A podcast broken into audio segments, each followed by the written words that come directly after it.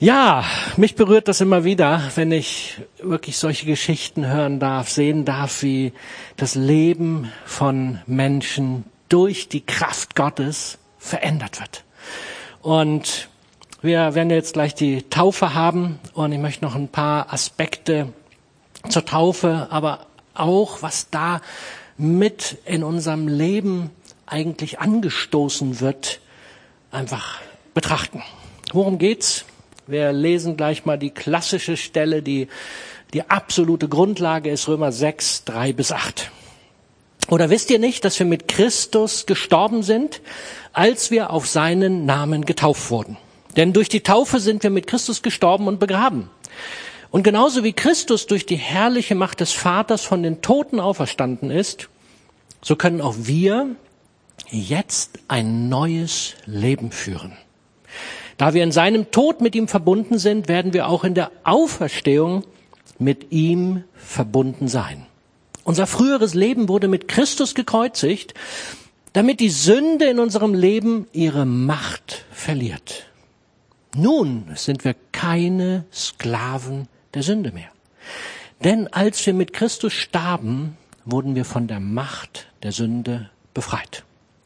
Und weil wir mit Christus gestorben sind, vertrauen wir darauf, dass wir auch mit ihm leben werden.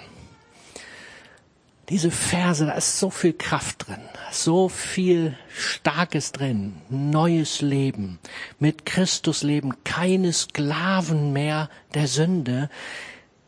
Die Sünde hat ihre Kraft verloren. Und jeder, der Jesus wirklich kennengelernt hat, der ihn erlebt hat, der will, der will mit ihm leben. Der will frei sein von der belastenden Sünde, Schuld und was auch immer ist. Und darf, das soll sichtbar werden, indem wir die Menschen nicht nur mit ein bisschen Wasser beträufeln, sondern richtig ins Wassergrab hineinnehmen. Aber was heißt das jetzt ganz praktisch? Was sind die Konsequenzen davon? Was, was bedeutet das denn für die Zukunft von den beiden oder von all den anderen? Bedeutet das zum Beispiel, wenn ich vorher gelogen habe und nicht mehr lügen möchte, dass ich automatisch nach der Taufe nicht mehr lüge? Oh, ich merke, hier sind ein paar, die getauft sind, die aber schon angekommen sind. Nein, das bedeutet es nicht. Was bedeutet das? Wir sind von der Versklavung frei, aber wir können immer noch sündigen. Das ist unsere Entscheidung. Früher als Sklave hatte man nicht die freie Entscheidung. Da hat man durch irgendwelche Zwänge Dinge getan, aber wenn wir frei sind von der Versklavung der Sünde, dann dürfen wir entscheiden, ob wir das weiterhin tun wollen oder nicht. Ich lasse jetzt mal irgendwelche psychischen Zwänge, die betrachte ich jetzt heute nicht. Ja, nehmt mir das nicht übel. Es gibt Dinge, wo denn anderes notwendig ist, aber grundsätzlich betrachte ich das, was wir eigentlich so erleben. Wir sind von der Versklavung der Sünde befreit. Aber was, was brauchen wir dafür, damit wir nicht trotzdem weiter sündigen. Wir brauchen eine Veränderung unseres Sinnes, unserer Gedanken und unserer Prägung. Und ich lese uns mal aus Epheser 4 vor. Und vorweg, diese Verse sind nicht an Nichtchristen, sondern diese Verse sind an Christen geschrieben. Und was steht da? Ich will vor Gott bezeugen, dass ihr nicht mehr leben sollt wie Menschen, die Gott nicht kennen und deren Denken ohne Sinn und Ziel ist. Ihr Verstand ist verfinstert und sie sind von dem Leben, das Gott für sie hat, weit entfernt, weil sie von ihm nichts wissen wollen und ihre Herzen hart geworden sind. Gleichgültig überlassen sie sich ganz ihre ausschweifenden Leidenschaften und suchen gierig nach jeder Art von Verlockung. Doch ihr habt das Wesen von Christus anders erlernt Ihr habt ihm doch zugehört und kennt die Wahrheit, die in ihm ist. Deshalb sollt ihr euer altes Wesen und eure frühere Lebensweise ablegen, die durch und durch verdorben war und euch durch trügerische Leidenschaften zugrunde richtet. Lasst euch stattdessen einen neuen Geist und ein verändertes Denken geben. als neue Menschen geschaffen nach dem Ebenbild Gottes und zur Gerechtigkeit, Heiligkeit und Wahrheit berufen, sollt ihr auch ein neues Wesen annehmen. Hört auf zu lügen und sagt einander die Wahrheit, weil wir aufeinander angewiesen sind. Also ich glaube, das ist die perfekte Beschreibung von dem, wo wir als Christen auch nach der Taufe drinstehen. Wir sind herausgefordert mit den Dingen, die so ganz normal sind, einen neuen Weg zu finden. Nicht mehr so zu leben, wie das üblich ist. Wir sehen also, hier ist die Taufe ein Beginn. Und wir sollen ein erneuertes Denken lernen. Das ist ein Lernprozess. Das fällt nicht mit der Taufe vom Himmel. Wir sollen es lernen, erneuert zu denken. Denn wir sind als Ebenbilder Gottes zur Gerechtigkeit, Heiligkeit und Wahrheit berufen. Bedeutet das also, dass uns die Wahrheit jetzt zufällt, einfach so? Wisst ihr, ich glaube, da ist einer der größten Punkte. Wir müssen erkennen, dass die Wahrheit etwas ist, die wir brauchen. Wir brauchen Wahrheit. Wir müssen neues Verständnis bekommen. Aber das fällt uns nicht zu. Das müssen wir ergreifen. Da müssen wir nachringen. Da müssen wir etwas für tun. Und in den Taufgesprächen habe ich immer gesagt, wen legt man ins Grab? Ja, hoffentlich einen Toten, ne? Ja, Lebendige sollten wir nicht ins Grab legen. Also wir wollen auch die Leute nur taufen, wenn sie abgeschlossen haben mit ihrem alten Leben. Deswegen, das habe ich bei allen überprüft. Wir haben glaubhaft bekannt, ich habe abgeschlossen mit dem Alten und deswegen soll das Alte jetzt begraben werden. Aber deswegen ist es noch nicht so, dass plötzlich, sie kommen raus, plötzlich ist alles anders. Sie werden erleben, dass sie immer noch die gleiche Möglichkeit zu sündigen haben. Und wir alle, die wir das schon länger erlebt haben, wir wissen das. Aber wir wollen doch in die Freiheit kommen, die Christus für uns bereitet hat, oder?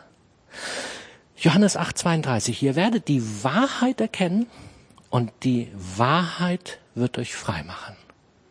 Ich liebe diesen Vers. Hier ist ganz viel drin. Wir müssen die Wahrheit erkennen und die Wahrheit macht uns frei. Wer ist die erste Wahrheit, um die es hier geht? Natürlich Jesus Christus. Jesus selber ist die Wahrheit. Und wenn wir Jesus Christus erkennen, kommen wir in die Freiheit.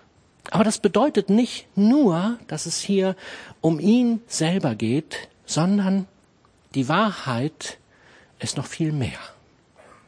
So viele Lügen, die uns um uns herum aufgetischt werden, und wir dürfen erkennen und müssen erkennen, was davon ist Lüge und was davon ist Wahrheit. Und nur durch die ultimative Wahrheit Jesus Christus und durch seinen Heiligen Geist, der uns die Herzen öffnet, ist das möglich. Wozu?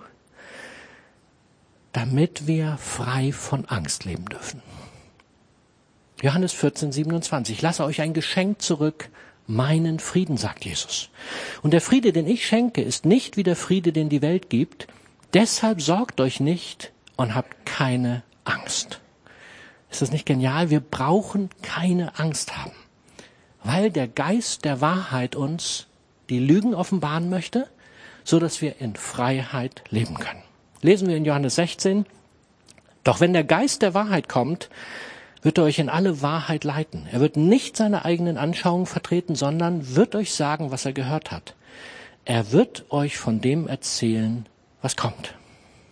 Warum haben so viele Menschen Angst, auch wir Christen? Im Ausland redet man schon von der German Angst. Ja? Die ganze Welt lacht über die Deutschen, weil sie so von Angst getrieben sind. Woran liegt das? Muss das so sein? Müssen wir von Angst getriebene sein? Ich glaube nicht. Lass uns mal überlegen, was bringt uns dazu, dass wir Angst haben? Ich glaube, wir müssen verstehen, was Information mit uns macht. Wir müssen lernen, mit Informationen richtig umzugehen, mit Prägungen und ein biblischer Begriff mit den Irrlehren, die man uns versucht unterzujubeln. Und immer wenn wir uns mit den Endzeitreden Jesu beschäftigen oder wenn in den Briefen über die Endzeit gesprochen wird, und ich vermute, die allermeisten von uns realisieren, dass wir in der Endzeit leben, dann ist dort eine ganz wichtige Warnung, die wir immer und immer wieder hören. Lasst euch nicht verführen. Lasst euch nicht verführen. Da müssen wir als allererstes mal überlegen, was verführt uns eigentlich? Wo kommt Verführung her? Und ich würde sagen, jede Lüge, die wir glauben, führt uns in etwas hinein, was irgendwann in einer Spirale dann meistens mit Angst endet oder damit gekoppelt ist. 1. Petrus 5, 7 bis 9. Überlasst alle eure Sorgen Gott, denn er sorgt sich um ein paar wenige Dinge. Ich höre von euch so wenig. Er sorgt sich um alles. Also ich fange nochmal von vorne an. Überlasst all eure Sorgen Gott, denn er sorgt sich um alles, was Joe betrifft. Ist das nicht schön? Aber die Bibel ist Gott sei Dank ein bisschen umfassender. Um alles, was euch betrifft. Seid besonnen und wachsam und jederzeit auf einen Angriff durch den Teufel, euren Feind, gefasst. Wie ein brüllender Löwe streift er umher und sucht nach einem Opfer, das er verschlingen kann. Ihm sollt ihr durch euren festen Glauben widerstehen. Macht euch bewusst, dass alle Gläubigen in der Welt diese Leiden durchmachen. Ich denke, hier haben wir eine ganz klare Definition, um wen es geht, wer uns mit Angriffen, mit als, als Feindbild uns gegenübersteht. Wir haben nicht die Menschen zum Feind, ich sage das hier ganz deutlich, sondern der Teufel versucht uns als Feind gegenüberzustehen. Und dann haben wir Johannes 8, Vers 44, was nochmal präziser wird. Der erste Satz ist von Jesus zu den Personen gesprochen, an die es jetzt geht. Ihr habt den Teufel zum Vater, sagt Jesus zu den Menschen, die vor ihm sind. Ihr tut mit Vorliebe die bösen Dinge, die er tut. Und dann die Erklärung dazu. Er war von Anbeginn an ein Mörder, der Teufel, und hat die Wahrheit immer gehasst. In ihm ist keine Wahrheit. Wenn er lügt, entspricht das seinem Wesen, denn er ist ein Lügner und der Vater der Lüge. Und wenn wir uns jetzt mit Lügen auseinandersetzen wollen, dann wissen wir, wo sie herkommt. Die Lüge hat den Ursprung im Teufel. Eindeutig. Und wir Menschen können natürlich dann alles Mögliche daraus machen. Wir können das übernehmen, wir können das glauben, wir können das leben und so weiter. Aber wo kommt es her? Vom Teufel. Und die Frage ist, was machen wir jetzt damit? Jesus warnt uns ausdrücklich, besonders in der Endzeit. Lasst euch nicht verführen, glaubt nicht den Lügen, die man euch erzählen möchte. Und geht's hier nur um Theologie? Nein. Ich bin der festen Überzeugung, es geht nicht nur um Theologie. Auch da müssen wir wirklich aufpassen, sondern ich glaube, dass auf allen Ebenen die Verführung und die Lügen uns in jedem Bereich unseres Lebens angreifen und wir einen klaren Stand haben müssen. Und ich möchte den Oberbegriff des Zeitgeistes hier einfach mal nehmen. Ich bin sicher, wir haben mehr denn alle Generationen vor uns damit zu tun, dass wir von dem Denken, was um uns herum die Werte der Bibel anders sieht, Damit haben wir am meisten zu tun als alle anderen Generationen vor uns. Und ich versuche das zu erklären, wie ich zu dieser Idee komme. Noch kurz Zeitgeist. Zeitgeist ist die Denk- und Fühlweise eines Zeitalters. Wir haben damit zu tun, dass wir in unserem Zeitalter, in der Zeit, in der wir leben, geprägt werden von Menschen, die denken und fühlen und wir müssen lernen, wie gehen wir mit diesem, was auf uns einströmt, um. Wie haben die Menschen zur Zeit Jesu und der Apostel, wie haben sie Informationen bekommen? Wie haben sie sich mit Lehrmeinungen auseinandersetzen müssen? Wie funktionierte das damals? Damals war es so, dass irgendwo, wenn es um News ging, um die Neuigkeiten, um Katastrophen und sowas, dann haben sie nicht den Fernseher angeschaltet. Den gab es nämlich damals noch nicht, für alle, die das noch nicht wissen. Internet gab es auch nicht, ist relativ neu. Ja, es gibt ja Generationen, die, die haben ja gar nicht ohne Internet gelebt. Ja, die wissen ja gar nicht, dass es, dass es eine Welt vor dem Internet gab. Ihr Lieben, die gibt es und die gab es. Die, wenn sie Neuigkeiten hören wollten, dann haben sie die Reisenden, die irgendwo durch die Welt gereist sind, irgendwo eine Neuigkeit mitgekriegt haben, die man ihnen erzählt hat, die sie erlebt haben, die hat man gehört und dann haben sie am Lagerfeuer oder wo sie auch immer in den Häusern waren, haben sie Geschichten erzählt. Das war, wie man Neuigkeiten und News mitkriegte. Oder die Herolde, die von den Herrschenden ausgesandt wurden, haben die Informationen weitergegeben, das sind jetzt die Gesetze, so müsst ihr euch verhalten und so läuft das Ganze. Die wurden dann auf den Marktplätzen oder in den äh, Versammlungsorten verkündet. Bei den theologischen und philosophischen Gedanken war es ähnlich. Ja, man hat in dem Tempel oder in den Synagogen das Wort verkündigt, hat der Predigt zugehört und im Judentum diskutiert. Was haben die sich die Fetzen, äh, die Ohren um die Fetzen gehauen oder andersrum, keine Ahnung. Ja, die haben da richtig diskutiert und nein, man hat nicht einfach nur alles so akzeptiert. Dann gab's noch die Rabbis. Die hatten ihre Nachfolger, so wie Jesus ein Rabbi war. Der hatte seine zwölf Jünger, der durch die Gegend gezogen ist und gepredigt hat und die Leute haben zugehört. Und dann hat man darüber ausgetauscht. Man hat nicht einfach nur das genommen, sondern hat nachgefragt. Sag mal, Jesus, was meinst du damit? Das habe ich jetzt gar nicht verstanden. Das doch, das doch, das kann doch gar nicht sein. Erklär mir das mal. Das war so, wie es damals lief und wahrscheinlich noch vieles mehr, was ich nicht weiß. Und wir? Wie läuft es bei uns? Wie ist das mit der Information, die heute zu uns kommt? In meiner Bibellese in der letzten oder vorletzten Woche bin ich beim Johannes, den Johannesbriefen gelandet und bei 2. Johannes hat mich ein Vers angesprochen. 2. Johannes 9 bis 11. Denn wer über die Lehren von Christus hinausgeht, wird keine Gemeinschaft mit Gott haben. Aber wer der Lehre von Christus treu bleibt, wird sowohl mit dem Vater als auch mit dem Sohn verbunden sein. Wenn jemand zu euch kommt, also einer von den Reisepredigern, um die geht es nämlich jetzt hier, wenn jemand zu euch kommt und nicht die Wahrheit über Christus lehrt, dann ladet ihn nicht in euer Haus ein. Und ermutigt ihn auch sonst in keiner Weise. Wer ihn ermutigt, macht sich mitschuldig an seinem schlechten Tun. Klare Ansage, ne? Und jetzt gucken wir mal, wie läuft es eigentlich bei uns? Dieser Gedanke, dann ladet ihn nicht in euer Haus ein, der hat mich berührt.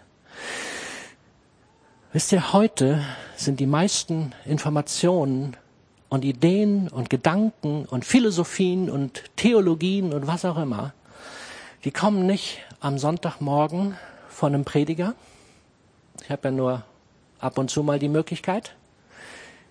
Ich bin auch nicht so oft bei euch allen zu Hause. Wisst ihr, woher die kommen?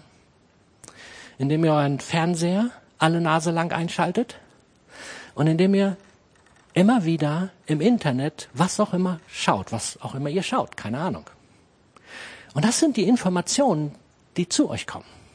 Und dann ist es oft so, wenn ihr dann gerade Fernseh schaut oder im Internet, habt ihr wahrscheinlich nicht so oft Leute neben euch, mit denen ihr dann über dieses Thema diskutieren könnt. Früher war das die Regel. Da hat man über die Neuigkeiten diskutiert und hat sich ein bisschen abgleichen können, hat so ein bisschen überprüfen können, Mensch, kann das sein? Lass uns das nochmal überprüfen, lass uns nochmal gucken. Und wir, ich habe das Empfinden, wir nehmen heute alles, was man uns bietet, einfach so ungefiltert auf. Wir glauben, was gewisse Nachrichtensendungen uns zur richtigen Tageszeit verkünden, einfach so. Weil das war ja schon immer die Wahrheit. Ist das wirklich die Wahrheit? Können wir das einfach so übernehmen? Wisst ihr, ich glaube, dass wir ganz neu anfangen müssen, die Dinge, die man uns anbietet, zu bewerten. Und woran? Woran kann ich bewerten, ob etwas Wahrheit ist oder den Werten der Bibel entspricht, was zumindest mein und ich glaube der Maßstab jedes Christen sein sollte? Ja, nun mal an der Bibel, Entschuldigung, an nichts anderem. An der Bibel können wir bewerten. Und egal, was man euch in der Schule, im Studium, im Kindergarten, durch Fernseh oder was auch immer anbietet, das ist in der Regel der Zeitgeist. Das ist das, was geprägt ist durch die Menschen, die das glauben und dann weitergeben. Und hier empfinde ich, ist das größte Potenzial für die Verführung in der heutigen Zeit. Die Medien, die wir in der Regel ungefiltert nehmen. Und ich mag euch dringend bitten, uns alle, dass wir die Warnungen der Bibel wirklich ernst nehmen. Dass wir nicht einfach glauben, was man uns anbietet, sondern dass wir anfangen, für die Wahrheit der Botschaft zu kämpfen. Judas 3. Ich muss euch auffordern, für die Wahrheit der Botschaft zu kämpfen, die Gott ein für allemal denen geschenkt hat, die ihm gehören. Und das ist natürlich als allererstes das Evangelium. Klarer Fall. Aber ich glaube, wenn wir dann mal ein paar weitere Verse lesen, dann merken wir, es betrifft alle Bereiche unseres Lebens. 2. Timotheus 3, 1 bis 5. Und jetzt bezieht das bitte mal auf euch und euren Konsum von was auch immer kommt. Und filtert mal bitte jeden Film, jeden Clip, jede Nachricht mit diesen Kriterien. Und dann werden wir Interessantes feststellen. Sei dir doch darüber im Klaren, dass die Zeit vor dem Ende eine schlimme Zeit sein wird. Die Menschen werden selbstsüchtig sein, geldgierig, großtuerisch und arrogant. Sie werden ihre Mitmenschen beleidigen, ihren Eltern nicht gehorchen, undankbar sein und weder Ehrfurcht noch Mitgefühl kennen. Sie werden unversöhnlich sein, verleumderisch, unbeherrscht, gewalttätig, voller Hass auf alles Gute und zu jedem Verrat bereit. Sie werden von nichts zurückschrecken, um ihre Ziele zu erreichen und werden von Hochmut verblendet sein. Ihr ganzes Interesse gilt dem Vergnügen, während Gott ihnen gleichgültig ist. Sie geben sich zwar einen frommen Anschein, aber von der Kraft Gottes, die sie so verändern könnte, dass sie wirklich ein frommes Leben führen würden, wollen sie nichts wissen. Von solchen Menschen halte dich fern. Und wenn wir mal ganz ehrlich sind, diese Dinge, die ich hier eben gerade vorgelesen habe, was die Bibel sagt, werden in, ich würde nur eine Vermutung, ich habe es nicht überprüft, 90, 95 Prozent der Medien zu uns transportiert. Und wir müssen überlegen, wie gehen wir damit um? Wollen wir uns davon prägen lassen? Die Bibel sagt, haltet euch fern von den Menschen und in diesem Fall von dem, was ihr euch dort antut. Ich glaube, das gilt für uns mehr denn je.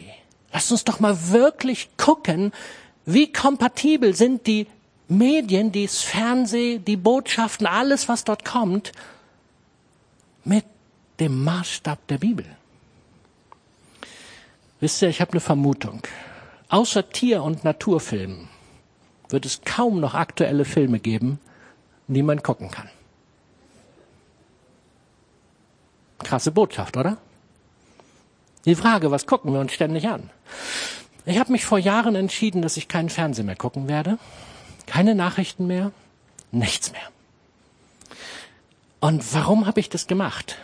Ich habe die Geschichte schon ab und zu erzählt, aber ich erzähle sie nochmal, dass sie uns nochmal vor Augen ist. Ich habe geglaubt, dass wenn ich abends nach einem langen Tag, der manchmal bis 21 und 22 Uhr oder später ist, wenn ich dann nach Hause komme, dass ich dann noch was zum Runterkommen brauche. Und so habe ich mir denn die netten Serien, ja, also wirklich nett, ne, so Bergdoktor, ich liebe ja die Berge und der war da, wo ich immer Ski gefahren bin, habe ich mir den Bergdoktor angeschaut und habe mir hier so die netten Serien, ne, ich weiß gar nicht mehr, wie die alle heißen, aber wirklich so die die netten, ja, der der der Hubschrauber da, der der Nothubschrauber, keine Ahnung, das habe ich mir angeguckt und dann die schönen Krimis von der Nordsee und von der Ostsee und diese ganzen Geschichten, die Hardcore-Action-Filme habe ich geliebt. Ich gebe das ganz ehrlich zu. Ich habe sie wirklich geliebt, habe sie in Massen konsumiert. Aber das hatte ich schon vorher begriffen, dass ich mich da sehr zurückhalten muss. Und dann, einmal bei der Bergdoktor-Serie, habe ich mitgefiebert. Ich habe mitgefiebert, dass der Typ, der gerade seine Frau betrogen hat und verlassen hat, dass der seine neue Millie kriegt. Und als ich das realisiert habe, habe ich gedacht, sag mal, was, was, was, was tue ich mir hier eigentlich an? Bin ich denn von allem verlassen? Bin ich bescheuert oder was? Und das hat mir so sehr die Augen geöffnet, hat mich so tief berührt, dass ich gesagt habe, ein für alle Mal Schluss. Diesen Scheiß will ich nicht mehr in meinem Haus haben.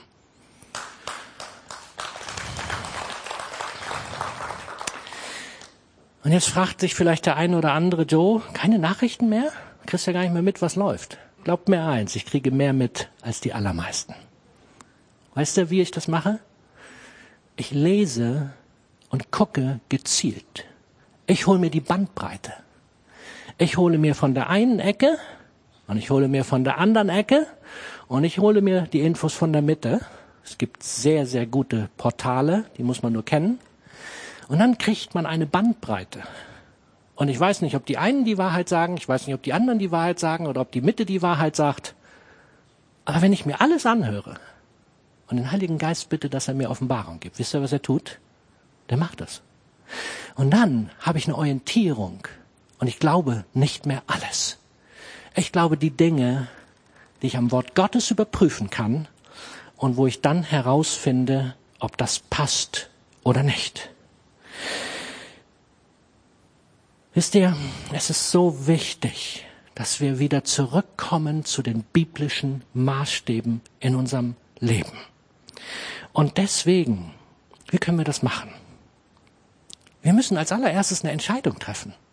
Was soll eigentlich unser Leben anleiten? Und deswegen habe ich euch ein Dreirad mitgebracht.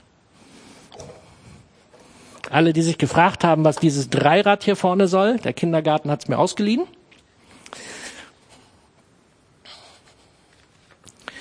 Ich glaube, dass wir wieder keine wissenschaftliche Betrachtung, dass wir von drei Dingen geprägt werden, die uns anleiten, wie wir unser Leben leben. Das ist einmal die Prägung, Kultur, Erziehung, Erfahrung, Denken und so weiter und so weiter und so weiter. Dann unsere Gefühle und bei uns Christen, ja hoffentlich die Wahrheit des Wortes Gottes. So, jetzt ist die spannende Frage, deswegen habe ich hier so ein Dreirad genommen. Wo ist eigentlich was von diesen drei Aspekten aufgehängt? Meine Beobachtung im Zeitgeist ist folgendes. Wisst ihr, was heute ganz vorne hängt? Na, bleib gehorsam und hier vorne. So. Meine Beobachtung ist, dass das so aufgehängt ist. Das vordere Rad für alle, die es nicht mehr wissen, ja, die meisten von uns sind ja schon lange kein Dreirad mehr gefahren. Ich auch nicht. Das vordere Rad gibt die Richtung an. Meine Beobachtung ist, die Gefühle geben in unserem Land, in unserem Zeitgeist die Richtung an. Alles, was du gut fühlst, das ist erlaubt. Alles, was sich gut anfühlt. Nehmen wir Sexualität. Mach doch, was du willst. Ja, fühlt sich's gut an? Mach es. Hast jede Freiheit, darfst tun und lassen, was du willst. Das ist, wenn das Gefühl bestimmt. Oder das Gegenteil, die negative Angst. Wir werden geprägt von Angst, die uns Angst macht vor allem Möglichen. Krieg, Weltuntergang, Krisen und so weiter. Und weil wir uns dem Gefühl verschrieben haben, steuert uns das, weil wenn wir dem Gefühl glauben, dem positiven oder negativen, dann kann passieren, was will. Früher, für die Menschen, die vielleicht nicht tiefgläubig waren, aber die hatten noch eine andere Leitprägung, Kultur oder wie man es nennen will. Die haben sich ganz oft durch Prägung führen lassen. Ja, aber wie viel von unseren Werten haben wir in den letzten Jahren verloren? Ich glaube nahezu alle. Gibt doch kaum noch Werte, die in, unser, in unserem Zeitgeist, in unserem Leben noch eine Rolle spielen. Und ob das jetzt gut ist, lassen wir dahingestellt. Nicht alle Werte sind biblische Werte. Aber, aber das, da waren zumindest noch Werte dabei. Und wenn die uns prägen, dann hat man ein gutes Miteinander versucht zu leben. Aber wisst ihr, was eigentlich Gottes Idee ist? Gottes Idee ist eine andere. Gottes Idee für uns Christen und für die ganze Menschheit ist eigentlich, dass wir so leben sollen. Der Führungsanspruch der Wahrheit des Wortes Gottes ist für uns Christen ultimativ. Ultimativ. Ich habe nur das Empfinden, wir leben so, als würden die Gefühle alles tun und lassen dürfen, was sie wollen. Ich erlebe das immer wieder bei Leuten, die klar mit Gott unterwegs sind und dann verlieben sie sich.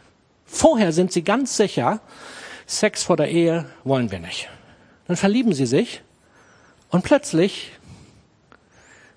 hat sich das verändert. Plötzlich rutscht das Gefühl nach vorne. Und plötzlich wollen sie alles. Aber wisst ihr, die Bibel hat sich nicht verändert. Die Bibel ist immer noch die gleiche. Und die Bibel sagt, bitte so nicht leben. Die Zeit rennt davon. Das ist so schade. Ich hätte noch so viel schöne Sachen mit euch. Also muss ich kürzen. Wir gucken jetzt mal ganz kurz an, nur dass wir einen kleinen, kleinen äh, Gedanken kriegen. Wie gehen wir denn jetzt damit um? Woher wissen wir denn überhaupt, wie es funktioniert? Lass uns mal am Anfang schauen. Ihr kennt mich doch. Ich liebe den Anfang. Genesis 1.1. Am Anfang schuf Gott den Himmel und die Erde. Darf ich euch was sagen? Wenn ihr das glaubt,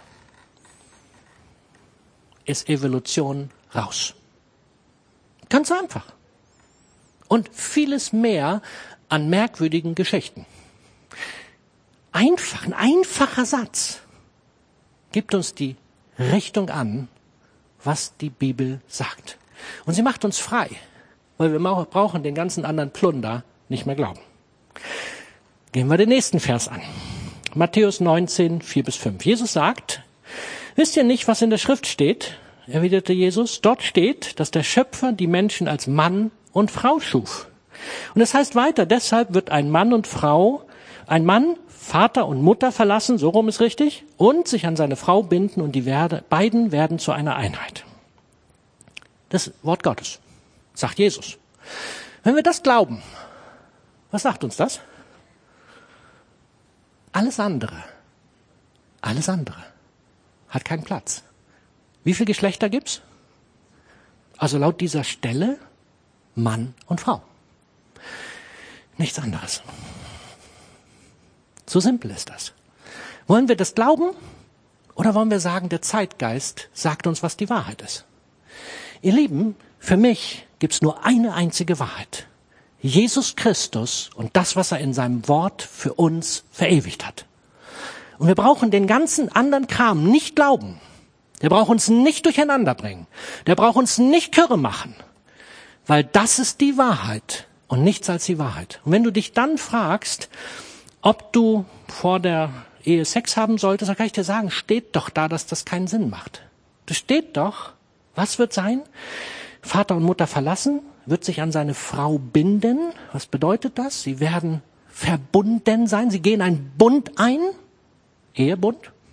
Und dann werden sie zu einer Einheit. Ist doch simpel, oder? Wir können natürlich noch andere Stellen heranziehen, aber wir können einfach das nehmen, was da steht. Und dann hilft es uns, die Wahrheit zu erkennen. So, jetzt der letzte Punkt. Und dann muss ich endlich Schluss machen, aber den möchte ich noch bringen. Jetzt nehmen wir mal ein Ding, wo die Bibel nicht so viel zu sagt. Sagt die Bibel was zu Klimawandel? Das Wort habe ich in der Bibel nicht gefunden. Also gucken wir mal, was sagt die Bibel dazu.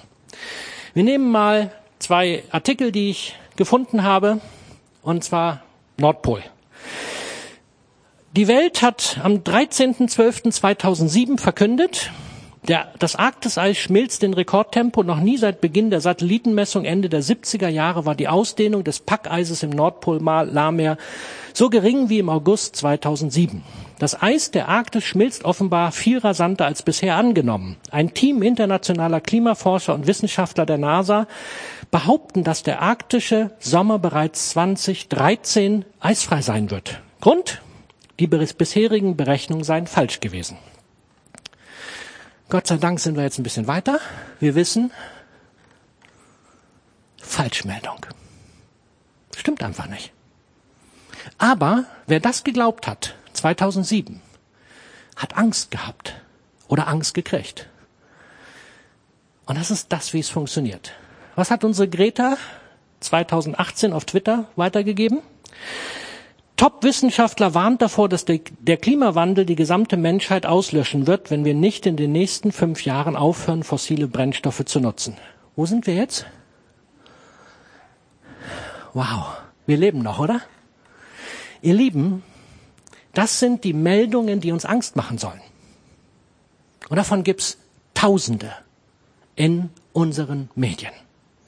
Und immer, wenn sowas kommt, dann überprüfe ich das an meinem Wort Gottes. Und wisst ihr, was das Wort Gottes sagt? Ey, das ist so cool. Das macht mich so entspannt. Offenbarung. Wir müssen in die Offenbarung gucken. Das mache ich jetzt ganz kurz. Lest bitte Offenbarung 20. Da geht's um die tausend Jahre, tausendjähriges Reich. Wisst ihr, dass das tausendjährige Reich nicht im Himmel stattfindet, sondern hier auf der Erde? Was bedeutet das? Wie lange existiert die Menschheit? Wie lange existiert diese Erde noch? Minimum tausend Jahre. Also glaubt nicht so ein Plunder, den man euch verkaufen will. Das ist Schrott. Joe, hast du was gegen... Ich bin jemand, der die Natur liebt, ihr Lieben. Ich bin so gerne in der Natur. Ich bin jemand, der möchte, dass diese Natur, wie es der Auftrag in 1. Mose ist, von uns gut behandelt wird. Das wollte ich schon, seitdem ich denken kann. Aber ich habe keinen Bock auf Plunder. Ich habe keinen Bock, dass man mich betrügt und belügt. Und das ist eindeutig, das könnt ihr nachvollziehen. Ja? Das sind reißerische Meldungen, die nicht stimmen. Schön, dass die Kinder jetzt kommen. Die warten auf die Taufe und ich bin noch nicht so durch. Aber ich bin jetzt am Ende. Also, ich fasse zusammen. Bitte, nicht die Gefühle sind das Maß der Dinge. Gute oder schlechte, nicht die Gefühle. Das Einzige, was Maß der Dinge ist, ihr Lieben, ist das Wort Gottes. Und ich liebe das Wort Gottes. Okay? Ich liebe das Wort Gottes. Lasst uns doch wieder das Wort Gottes lesen und alles, was kommt, am Wort Gottes überprüfen. Und wenn wir das wieder tun, dann ist das so entspannt. Dann können wir so entspannt leben. Ich weiß, dass die Menschheit nicht untergeht, bis es soweit ist. Und dann wird's eine gute Zeit. Okay? Lasst uns alle Dinge neu überprüfen. Nicht mehr den Plunder ins Haus holen. Überprüft bitte, wenn ihr heute Abend vorm Fernseher sitzt, heute Abend den Computer anschaltet. Nehmt die Bibel, legt sie daneben. Und dann überprüft mal, was euch da verkauft wird. Und wenn ihr dann noch weiter gucken wollt, tut, was ihr möchtet. Aber überprüft es bitte und bewertet es am Wort Gottes. Wisst ihr, wer und was die Wahrheit ist? Jesus Christus allein. Und aufgrund Jesus Christus und des Bekenntnisses der beiden Täuflinge taufen wir sie jetzt auf seinen Namen. Und ich bin fertig. Amen.